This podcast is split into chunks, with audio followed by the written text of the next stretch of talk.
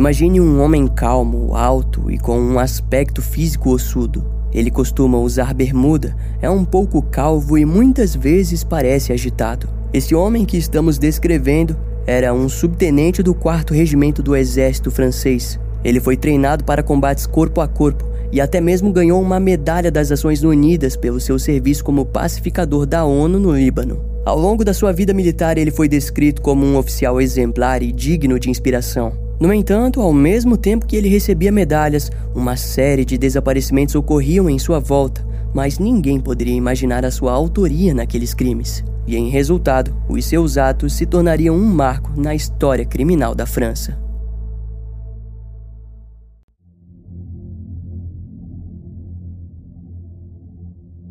No fim da tarde do dia 9 de agosto de 1988, dois policiais de patrulha sondavam a região de Bussière, em Sonaviger, na França, quando perceberam algo estranho. Seguindo a estrada de terra, eles observaram um motorhome verde da Volkswagen e se questionaram o motivo de um campista estar naquela região tão isolada. Além disso, naquela região havia uma construção de uma linha ferroviária, então não era um local bom para se acampar. Ao se aproximarem, viram o condutor do motorhome sentado no banco da frente. Ele parecia inquieto e antes que pudessem questioná-lo, o sujeito simplesmente arrancou com o veículo. Enquanto o veículo saía, as cortinas marrons começaram a se mexer e na parte traseira um monte de cobertores caíram revelando uma pessoa acorrentada. O policial Christian Junet então imediatamente abriu a porta do motorhome e ordenou que o motorista parasse o veículo e soltasse a pessoa presa. Quando o motorista o liberou, o garoto simplesmente se jogou nos braços do policial ao mesmo tempo que implorava em inglês para retirá-lo de lá. Após se acalmar, o garoto contou que se chamava Palas Falvi, um húngaro de 20 anos. Obviamente, os policiais tentaram entender o que estava acontecendo. Segundo o motorista, ambos estavam praticando jogos sadomasoquistas no local quando foram interrompidos pelos patrulheiros. Mas, por outro lado, o garoto já contaria uma história bem diferente. Palas disse que havia pegado uma carona com um homem que, após algumas horas de viagem, fingiu ter se perdido para o trazer naquele local afastado. E antes que pudesse reagir, o sujeito partiu para cima dele e o agarrou pelo pescoço com uma corrente. De forma bem habilidosa, o homem rapidamente o subjugou e amarrou suas mãos, pés e pescoço em correntes apertadíssimas. Durante uma noite inteira, Palas compartilhou que foi violentado sexualmente enquanto era filmado pelo seu sequestrador. A história era curiosa e, no mínimo, macabra. Posteriormente, o agressor se identificou como Pierre Chanal, de 41 anos. Curiosamente, os policiais se surpreenderam ao descobrir que ele era um subtenente e altamente conhecido dentro do exército. Mas quando o caso chegou nas mãos dos detetives mais experientes, eles logo notaram algo ainda mais curioso. Na época, o departamento de polícia estava investigando uma série de desaparecimentos datados de 1977 a 1986 que ocorreram próximo do acampamento militar Mormelon, local no qual Pierre havia servido. Além disso, bem próximo de onde o motorhome havia sido encontrado. Naquela altura das investigações, os sumiços repentinos e a falta de pistas fizeram com que a área fosse chamada de Triângulo da Morte. Entretanto, seria possível que o oficial condecorado estivesse coincidentemente envolvido naqueles desaparecimentos? Foi o tipo de pergunta que os detetives se fizeram até finalmente o interrogarem. Mas antes disso, no motorhome foram encontrados vários brinquedos sexuais e a câmera que continha várias fotografias e vídeos do que a vítima havia relatado ter sofrido nas mãos do criminoso. Diversos colegas antigos do suspeito também foram entrevistados e relataram que Pierre era um oficial exigente e frio. Ainda mais notável foi quando os familiares descreveram o suspeito como um homem solitário que nunca tinha tido um relacionamento amoroso com uma mulher. Assim, antes de acusá-lo, os investigadores decidiram ir ainda mais fundo na vida do principal suspeito do caso. Assim, descobriram que o pai de Pierre tinha sido um alcoólatra violento e ausente. Quando jovem, foi notável o seu amor e desejo em tornar-se um confeiteiro, mas aos 18 anos conheceu o exército. Eventualmente, ele acabou servindo na Alemanha por anos, até ser transferido para o acampamento Mormelon, onde já contava com uma série de condecorações pelos seus feitos. Embora fosse frio e distante, Pierre parecia se importar com o trabalho que o exército exercia para o seu país. Bem, pelo menos era o que todos acreditavam. De janeiro de 1980 a abril de 1987, cerca de sete jovens desapareceram. O primeiro foi Patrick Dubois, de 20 anos, em 4 de janeiro de 1980. Sua ausência foi sentida no dia seguinte e alguns soldados avisaram aos seus superiores o desaparecimento do garoto. Em resultado, uma carta de desertor foi aberta para que o seu paradeiro fosse investigado, mas nada foi encontrado. Ele foi rapidamente esquecido devido ao fato de não estar há muito tempo no local e quase ninguém o conhecia. Um ano depois, Serge Avé, de 20 anos, desapareceu em fevereiro de 1981. Assim como Patrick, ele estava há pouco menos de um mês no acampamento e sua ausência foi notada alguns dias depois. Em agosto do mesmo ano, os novatos Manuel Carvalho e Pascal Serjan, ambos de 19 anos, desapareceram sem deixar vestígios. Entre os dois, apenas Pascal realmente gostava do exército e estava disposto a trabalhar duro para ter uma boa patente. Em contrapartida, Manuel estava satisfeito ao conseguir o posto de mecânico. A ausência dos garotos foi investigada, mas por serem novatos foram considerados desertores. Uma breve investigação no apartamento de Manuel foi feita, mas não produziu resultados convincentes. Então, no ano de 1982, apenas Olivier Donner, de 20 anos, desapareceu. Ele tinha tirado uma licença de 72 horas e deveria pegar carona até a região de Troyes, na França, mas isso nunca aconteceu. O caso foi investigado pela polícia local. Foi então que os investigadores notaram o padrão.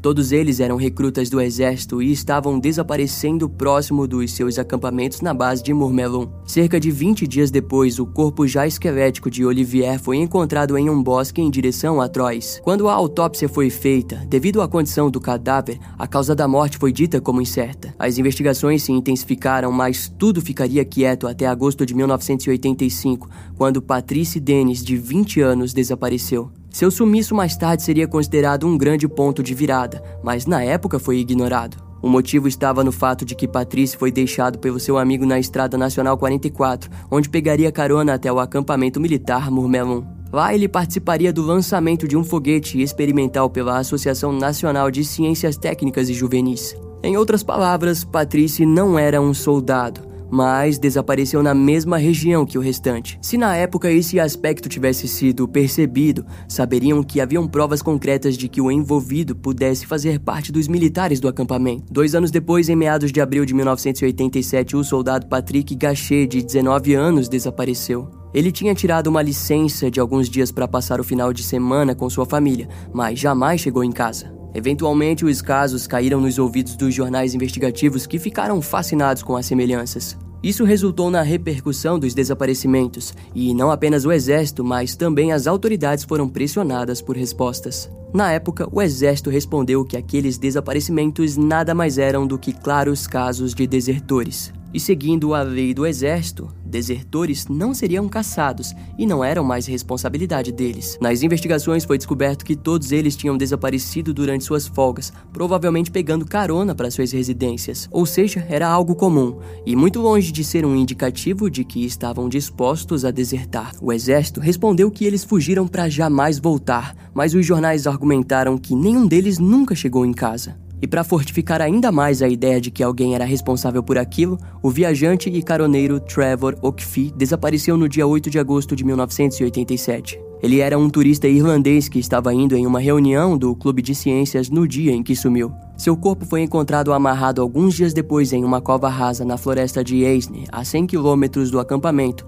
Ele apresentava sinais de estrangulamento por corda. Através do corpo de Trevor, eles lembraram também do corpo de Olivier Donner, que sugeria ferimentos de estrangulamento. Os investigadores também viram que a corda amarrada em suas mãos continha um padrão de nó ensinado pelo exército francês. Em outras palavras, era nítida a presença de um assassino em série militar na região. E foi durante esse ápice macabro que Pierre Chanal foi preso. Quando Pierre Chanal foi posto em uma cela, ele se apresentou como uma verdadeira pedra. Os investigadores ficaram incomodados com a maneira de ele se comportar. Ele parecia um prisioneiro de guerra. E enquanto aquilo acontecia, dentro da van de Pierre foi encontrada uma cueca masculina escrita Made in Britain. Assim, seguindo as investigações, o item possivelmente pertencia a Trevor O'Keefe, os investigadores perceberam que, durante os crimes, Pierre estava servindo no Líbano, mas, com base na ideia da hora e dia da morte das vítimas, significava que o suspeito dedicava os seus momentos de folga para cometer assassinatos.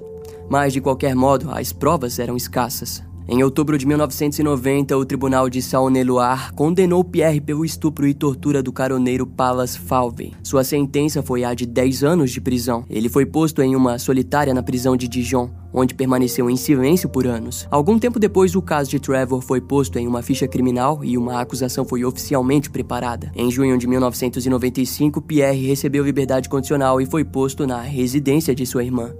Enquanto isso, as autoridades francesas preparavam com eficiência um caso contra o suspeito, pois desejavam alcançar uma condenação pela morte de Trevor. Para isso, novos testes forenses foram feitos no motorhome. Lá foram encontrados cabelos humanos que, em testes de DNA, possuíam uma forte conexão com os últimos casos de desaparecimentos de Trevor O'Kee e Patrick Gachet. Além disso, a na época unidade de ciência comportamental do FBI foi acionada para ajudá-los na criação de um caso ainda mais forte contra Pierre. Através de exames feitos por psiquiatras, ficou evidente para o FBI que, sem dúvidas, aquele era um assassino em série. Sua conduta sádica, organizada, fria e sexual era um forte indício da conduta desviante. Para os perfiladores, Pierre faria qualquer coisa para infligir dor e humilhação nas suas vítimas. O homicídio era apenas um efeito colateral. Pierre Chanal era o típico assassino em série por luxúria, onde dominava sua vítima e as fotografava para eternizar a fantasia de poder e controle. Seu perfil costuma muitas vezes ser comparado com os assassinos em série Harvey Gladman e Edward Leonsky.